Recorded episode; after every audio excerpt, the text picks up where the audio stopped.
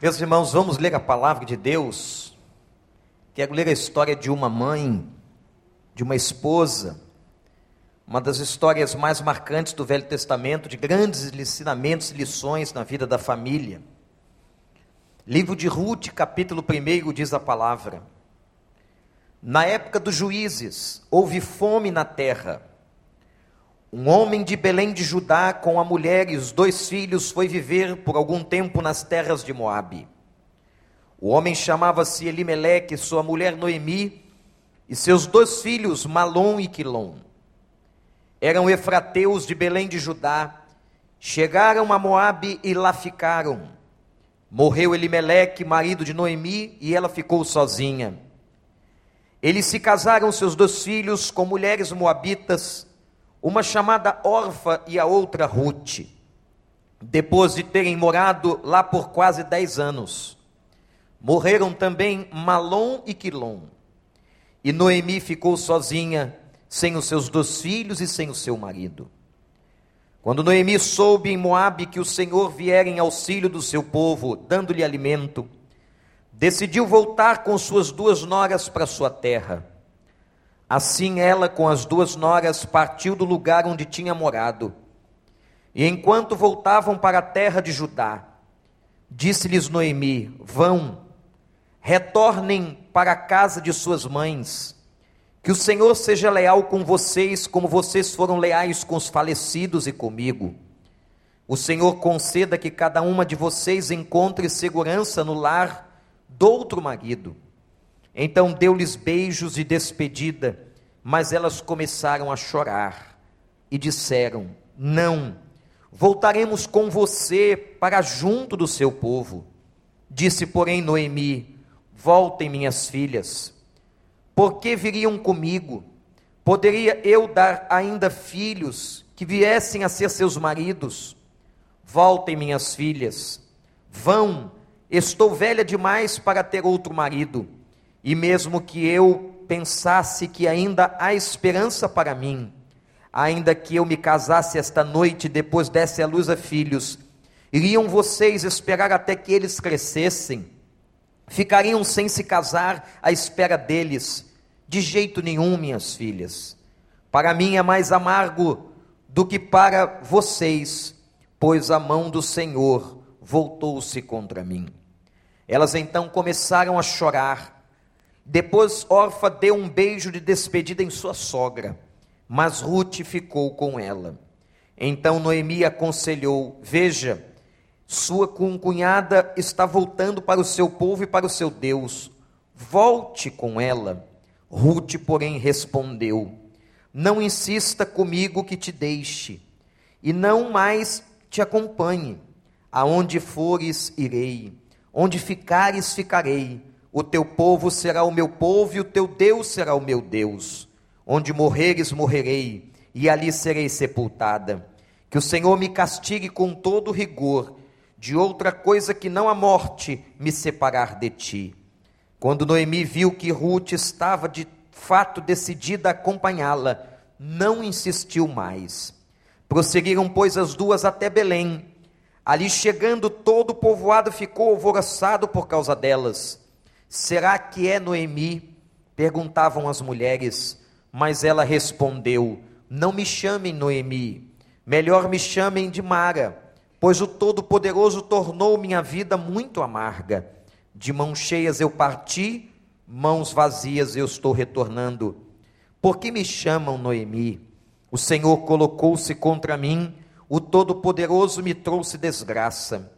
E foi assim que Noemi voltou das terras de Moabe com sua nora Ruth, a moabita, e elas chegaram a Belém no início da colheita da cevada. Que Deus nos abençoe. Quando nós nos encontramos com Noemi, a pregação, o texto que nós vamos refletir em torno desta mulher chamada Noemi. Gente, essa história é uma das mais comoventes do Velho Testamento. O texto relata, na verdade, a trajetória de uma família. E se você prestou atenção, esta, esta família morava na cidade de Belém. O marido chamava-se Elimeleque. Noemi era esposa e eles tiveram dois filhos. Um chamava-se Malom e o outro Quilom. A Bíblia diz que naquela época, naquele contexto, naquele momento, Israel estava sob governo dos juízes. Se você se lembrar, houve um tempo na história do povo de Israel que o governo de Israel era feito por juízes, e nós estamos exatamente nesse tempo. O tempo dos juízes, gente, não foi um tempo fácil. Mas a pergunta é como uma família, irmãos, como uma família que viveu há 3.200 anos distante de nós. 3.200 anos atrás, imagine isso. Como é que uma família que viveu tão longe pode se identificar conosco? Como é que eu posso me identificar com esta mulher chamada Noemi? Como é que você, mãe, você, esposa, você, mulher, você, meu irmão, de que maneira nós podemos nos identificar e nos encontrar de alguma maneira, de alguma forma, com esta mulher e com a história desta mulher. Eu percebo, gente, que nós nos identificamos com a história de Noemi de três maneiras. Gostaria que você pudesse agora anotar no seu coração as três identificações que todos nós 3.200 anos depois, podemos ter com a vida de Noemi, esta mãe, esta esposa, esta mulher. A primeira identificação, anote aí. Nós nos identificamos com esta mulher na dor. Isso mesmo. Nós nos identificamos com Noemi quando também passamos dores como essa mulher sentiu tanta dor. Se você prestou atenção nessa história, a Bíblia declara, gente, que Elimeleque pegou Noemi, sua esposa, pegou seus dois filhos, Malom e Quilom, sai de Belém e vai imigrar na terra dos Moabitas. Por quê? Porque havia uma grande fome na sua terra, em Belém de Judá, aquela terra estava sendo mal, governada, era um tempo de provação. Você sabe o que é uma família passando fome? Eles saem de lá em busca de pão e vão tentar a vida, vão tentar a sorte na terra dos Moabitas. A Bíblia conta, gente, que esta família ficou lá por volta de 10 anos. Seus filhos tanto Malom quanto Quilom, se casaram com mulheres moabitas. Dez anos é muito tempo. Os meninos cresceram. Os judeus se casavam cedo naquela época. E um dos meninos casou-se com uma mulher chamada Orfa, e, a, e o outro menino casou-se com uma mulher chamada Ruth.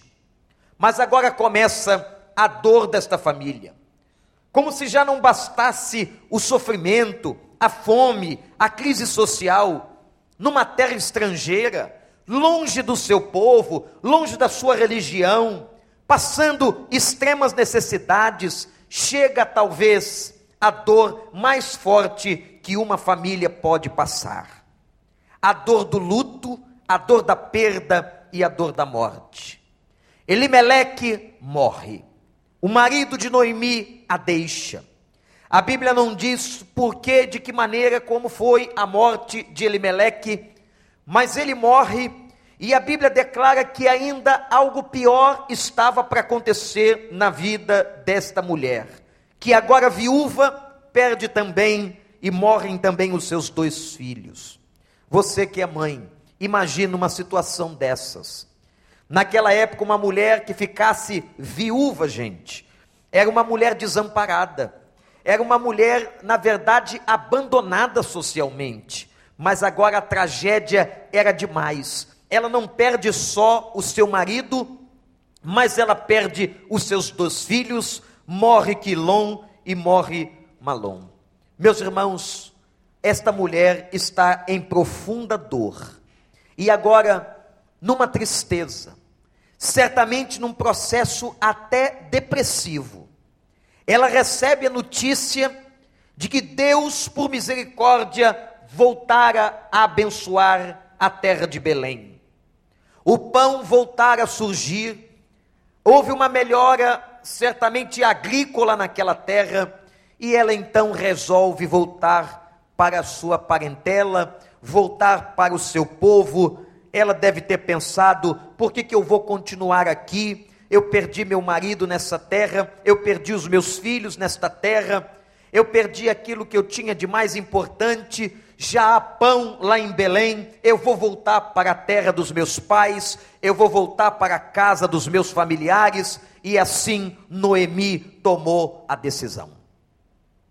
Naquela época era comum que as noras acompanhassem, agora eram três viúvas, irmãos. Três viúvas, juntas ali. Noemi, suas noras Orfa e Ruth. Quando elas estão a caminho, Noemi para e conversa com elas, dizendo: voltem para casa. Minhas filhas, voltem para o povo de vocês, vocês não precisam vir comigo, eu não poderei lhes dar outros filhos, maridos novos, vocês foram tão bondosas para com os falecidos, que o Senhor honre e abençoe a vida de vocês com um novo casamento. Que sogra boa, não é? Uma sogra de visão, uma sogra abençoada, vendo aquelas meninas novas, não se prendeu a ciúme, não se prendeu em prender as moças, mas ela libera aquelas duas. E a Bíblia declara que elas, quando ouviram isso, começaram a chorar muito, mas Orfa decide voltar. A Bíblia diz que ela dá um beijo em Noemi, e depois de chorar muito, ela volta para a terra dos seus pais. Mas Ruth não. Quando Noemi vê que Orfa vai embora, retorna, ela vira-se para Ruth e diz: Ruth, volta você também. Volta para sua terra e vejam que Noemi diz uma coisa muito interessante, gente. Ela diz assim: volta para o teu Deus. Os deuses moabitas não eram o Deus de Israel. Volta para o teu Deus, volta para o teu povo. E aqui vem, no capítulo 1 que nós acabamos de ler, versos 16 e 17. Olha para a sua Bíblia, uma das mais lindas declarações de amor de uma pessoa por outra. E naquele momento, Ruth declara para Noemi, faz uma confissão de fé, faz uma declaração de amor, e certamente, gente, por causa do testemunho e da fidelidade e da vida de Noemi. Ruth disse assim: Não insista, não insista comigo que te deixe e que não mais te acompanhe.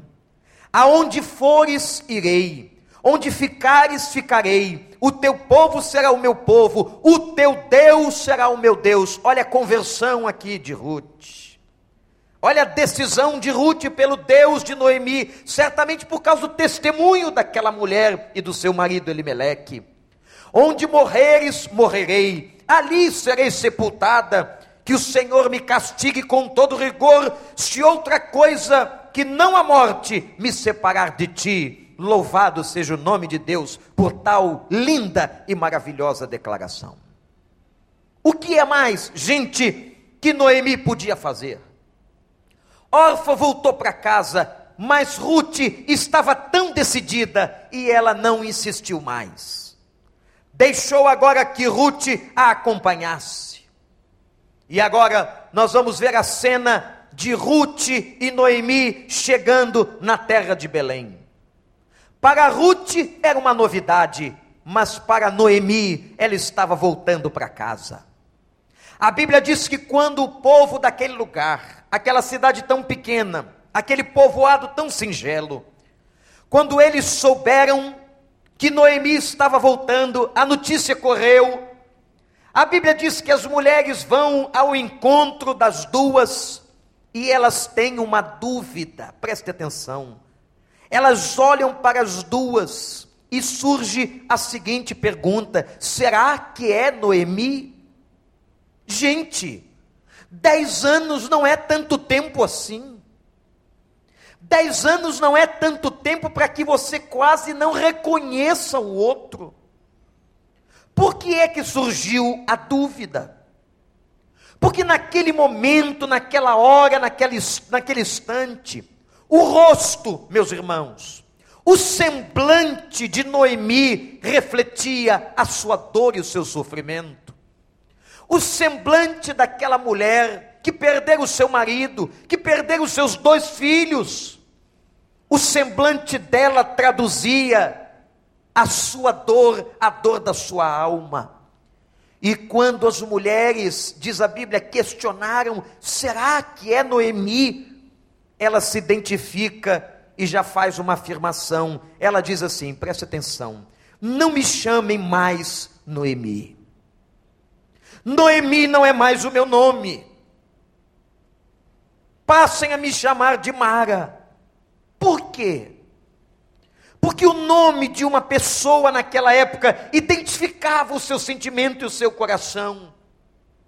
O nome Noemi no hebraico significa agradável, mas o nome Mara significa amargura. O que Noemi está respondendo para aquelas mulheres é o seguinte, gente: não me chamem mais de Noemi. Eu não sou mais uma mulher agradável, não me sinto agradável. Meu coração não está agradável, meu coração está cheio de amargura, porque o Todo-Poderoso me visitou e a mão do Todo-Poderoso pesou sobre a minha casa. É nesse primeiro momento, é nesta primeira hora que nós nos identificamos com esta mulher na dor. Talvez aqui hoje, neste culto, neste momento em que nós estamos na presença de Deus, nós estamos aqui adorando a Deus, nós estamos aqui louvando a Deus, e nós cremos que a presença do Espírito Santo está neste lugar. Amém, igreja? Nesta hora, é possível que alguém esteja também com dor no coração, se identificando com Noemi. Pode ser que a sua história não seja como a história dela, mas quem sabe a sua dor é dentro de casa. E, gente, quando a dor é dentro de casa, quando a dor retrata uma situação de amargura com o marido, com a esposa, com os filhos, e às vezes, irmãos e irmãs, não é uma questão de dinheiro, não é uma questão de cultura, não é uma questão a não ser a questão maior, a questão do coração. Quem sabe entrou alguém aqui hoje à tarde, sentindo dor por causa do seu casamento, sofrido ou sofrida por causa do seu relacionamento conjugal. Uma mãe que hoje chora por causa do seu marido.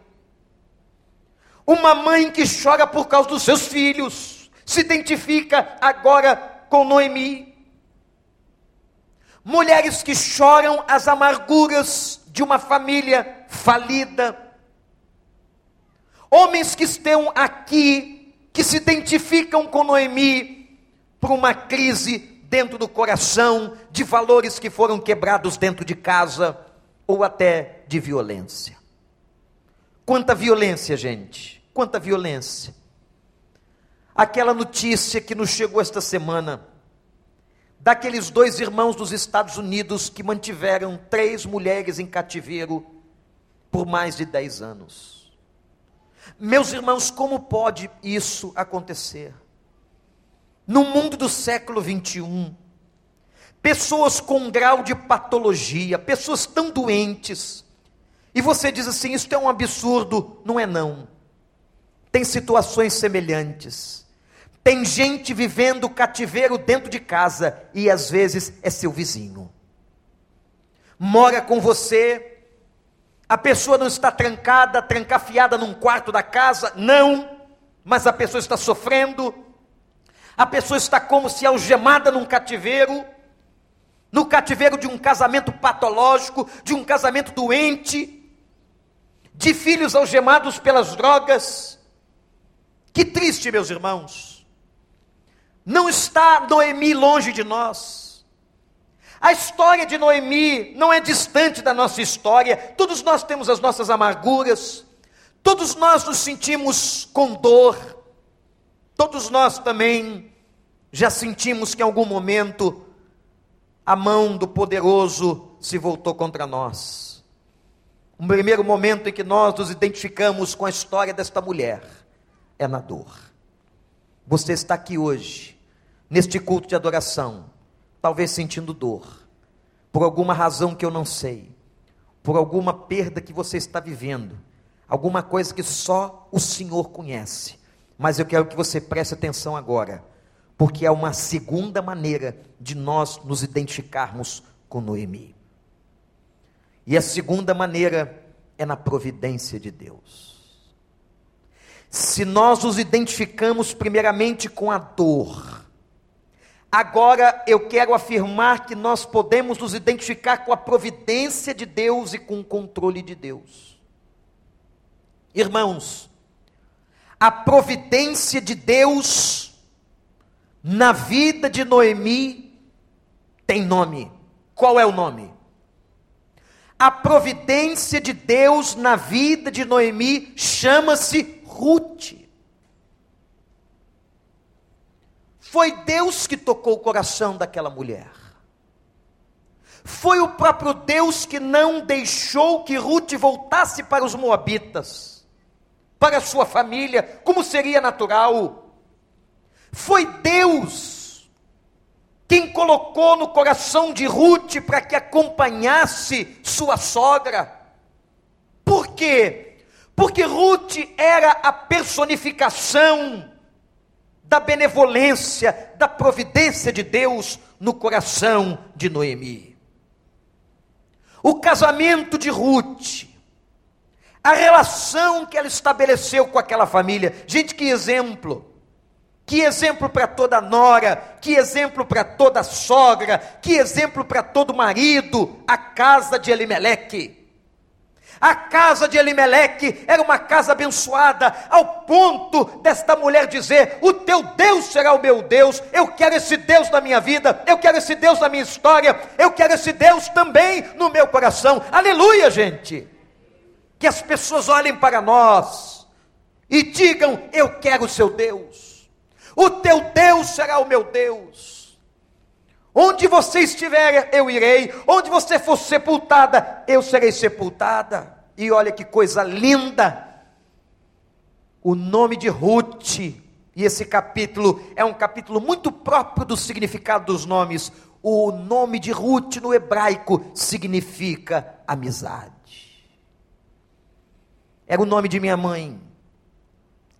E graças a Deus, minha mãe não se chamava apenas Ruth mas ela realmente foi uma mulher amiga da sua família.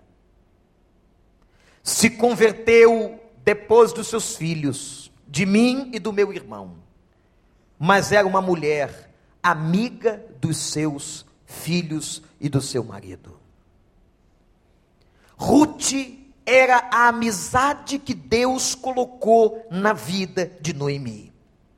Ruth, meus irmãos, era o instrumento da graça. Uma amizade despretensiosa, uma amizade sem interesses, porque como há hoje, não é gente? Como há amizades de interesse? Às vezes até dentro da igreja. Uma pessoa se aproxima da outra porque a outra tem alguma coisa para oferecer. Uma pessoa é amiga da outra porque a outra lhe pode beneficiar de alguma forma. Mas a amizade de Ruth foi uma amizade despretensiosa, uma amizade em que ela amava a sua sogra, uma amizade que não se limitava ao tempo, aos costumes, à cultura, ela amava a sua sogra, e a sua sogra era uma mulher estrangeira para ela. E, gente, não eram tantos anos assim, foram dez anos de relacionamento. As duas mulheres aparentemente desamparadas, encontram uma na outra a providência de Deus na sua vida. Eu quero dizer para você, olhe para mim. Se você veio aqui hoje à tarde e você se identifica com Noemi na dor, e você diz assim: é, pastor, eu estou passando dor também, eu estou passando dor dentro da minha casa, com meu marido, com a minha esposa, na minha família, com os meus filhos. Eu quero dizer a você que o Deus que sabe que você está passando dor, é o mesmo Deus que vai providenciar graça para a tua vida, em nome de Jesus é o Deus que te abençoa, é o Deus que te resgata, é o Deus que te cura, é o Deus que está contigo, é o Deus que coloca a mão na tua cabeça, é o Deus que levanta alguém para ser anjo na sua vida. E se você não tem isso ainda, clame a Deus, eu tenho certeza que Ele colocará um anjo na sua vida. Não um ser espiritual com asas, mas alguém humano como você. Alguém que sente dor como você, que chora como você, e que pode se sentar do seu lado e ser uma bênção na sua vida. Deus coloca anjos humanos do nosso lado para ser providência no nosso coração. Que Deus coloque isso na sua vida, porque, gente, nosso Deus é soberano. Você crê nisso? Repete comigo: o nosso Deus é soberano. De novo, o nosso Deus é soberano. Bem forte, igreja, todos. O nosso Deus é soberano. Ele está no controle de todas as coisas, ele sabe todos os detalhes da tua vida. E assim como ele sabia da dor de Noemi, ele providencia Ruth, a providência de Deus. E o mesmo Deus de Noemi é o Deus que está aqui hoje para abençoar a sua vida, em nome de Jesus. Terceira maneira, que eu me identifico com Noemi. Quem está prestando atenção? Quem guardou, a primeira maneira de nós nos identificarmos com esta mulher é na dor. A segunda maneira que nós nos identificamos com ela é na providência de Deus. A terceira maneira que nós podemos nos identificar com esta mulher é na reconstrução. Gente, que coisa linda, pastor Daniel. Como Deus reconstruiu a vida destruída dessa mulher. Essa mulher não tinha nada. Não tinha um apartamento, não tinha uma casa, não tinha uma fazenda. Essa mulher perdeu o marido, essa mulher perdeu os dois filhos, uma nora voltou, essa mulher se sentia depressiva, esta mulher se sentia amarga. Ela disse isso. Eu sou uma mulher amarga. E vejam a reviravolta, vejam o que Deus fez com a vida desta mulher. O capítulo 1 declara que ela volta para Belém no princípio da colheita ou da cega da cevada.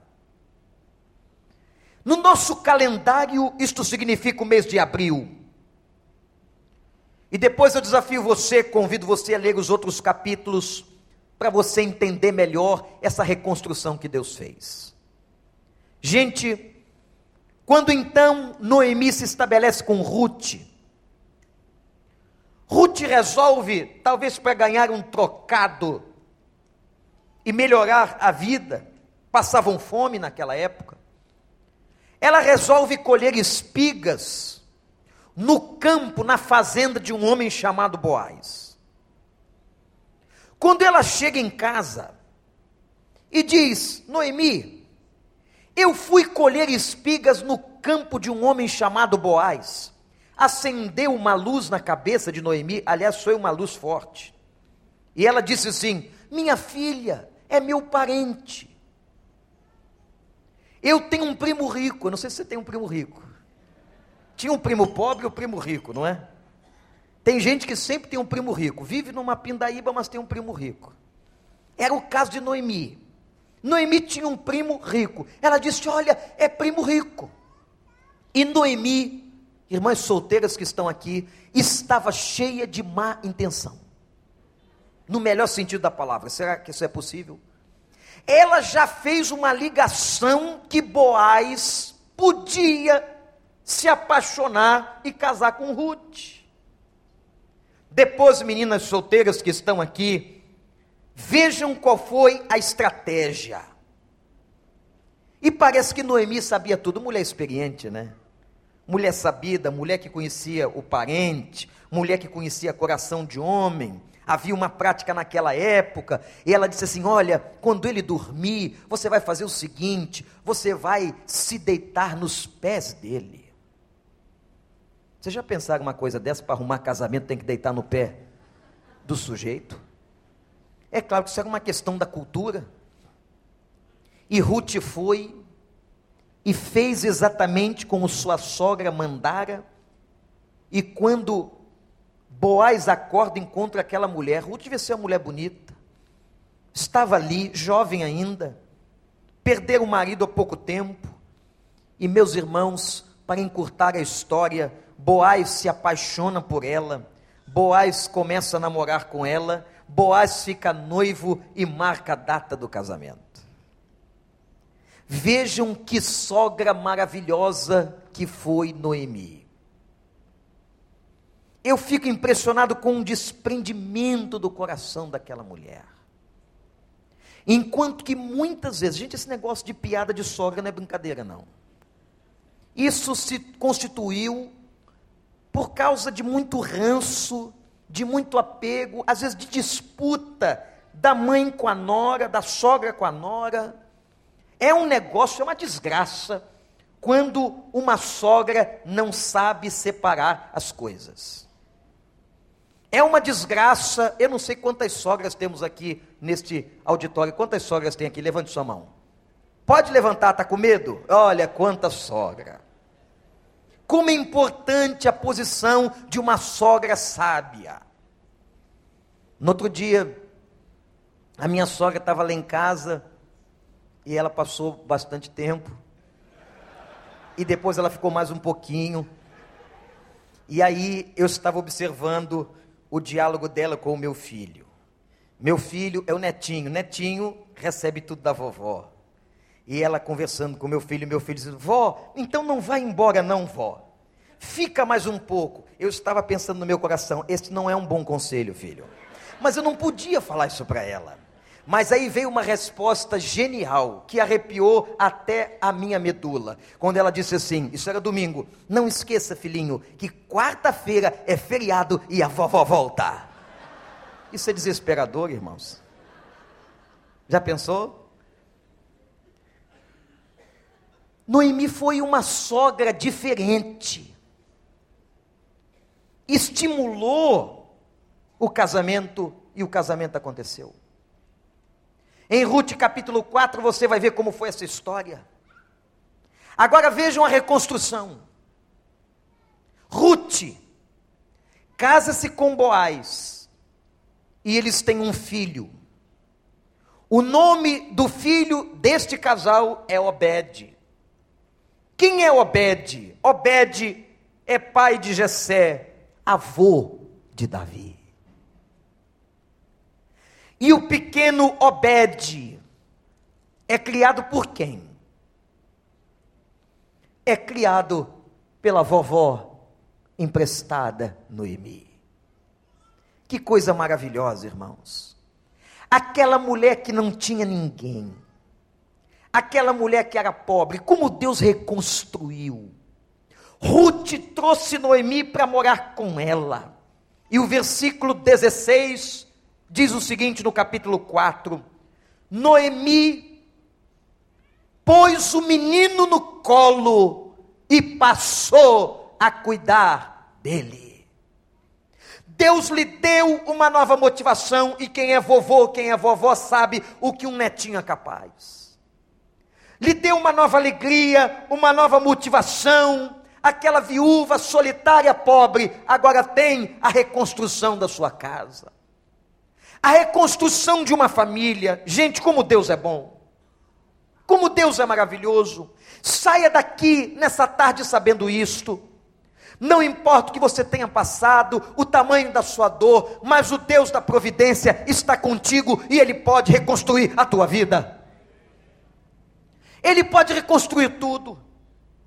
E os caminhos de Deus são tão diferentes.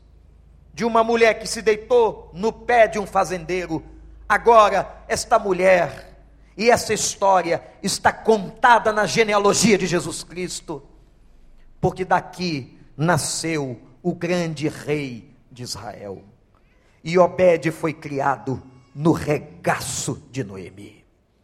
A reconstrução de uma casa. Deus pode reconstruir você, Deus pode reconstruir a tua vida, Deus pode reconstruir o teu casamento. E se porventura alguém que está aqui, o casamento já acabou, não há possibilidade mais, porque muitas vezes nós esquecemos na igreja que há pessoas divorciadas e que já não tem mais jeito, a distância é muito grande, não tem mais como haver conciliação, isto é real e humano, mas eu quero dizer a você que se encontra nesta situação: o Senhor é o Deus da graça, da segunda chance e que pode restaurar a tua vida. O Senhor pode dar conserto, o Senhor pode trazer uma nova alegria, uma nova paz. Saia daqui sabendo disso, que Deus pode botar boaz na sua vida. Deus pode lhe encher o coração, porque o nosso Deus é o Deus da restauração. Louvado seja o nome do Senhor. Me identifico com Noemi. Nos identificamos com Noemi, primeiramente, onde, gente? Na dor. Em segundo, na providência de Deus. E em terceiro, na restauração. A história desta família, a história desta mulher, a história que acabamos de ler é uma história de restauração. Que Deus nos abençoe. Feche os seus olhos. Abaixe a sua cabeça. Eu queria que você agora orasse comigo. Eu quero nesta noite orar por aqueles irmãos e irmãs que estão sentindo dor. Você que está na internet, o presente aqui nesta casa de oração. Eu quero orar com você. Eu não sei qual é o nome da tua dor. Se é o marido, se é a esposa, se são filhos. Mas talvez hoje você diga, pai, eu preciso dessa reconstrução. Eu preciso que o Senhor venha com providência sobre a minha casa. Eu preciso que o Senhor venha com providência sobre a minha família. Eu quero colocar no teu altar o meu coração. Diga isso a Deus. Eu quero suplicar ao Senhor que neste momento o Senhor incline os teus ouvidos, que o Senhor restaure a minha vida.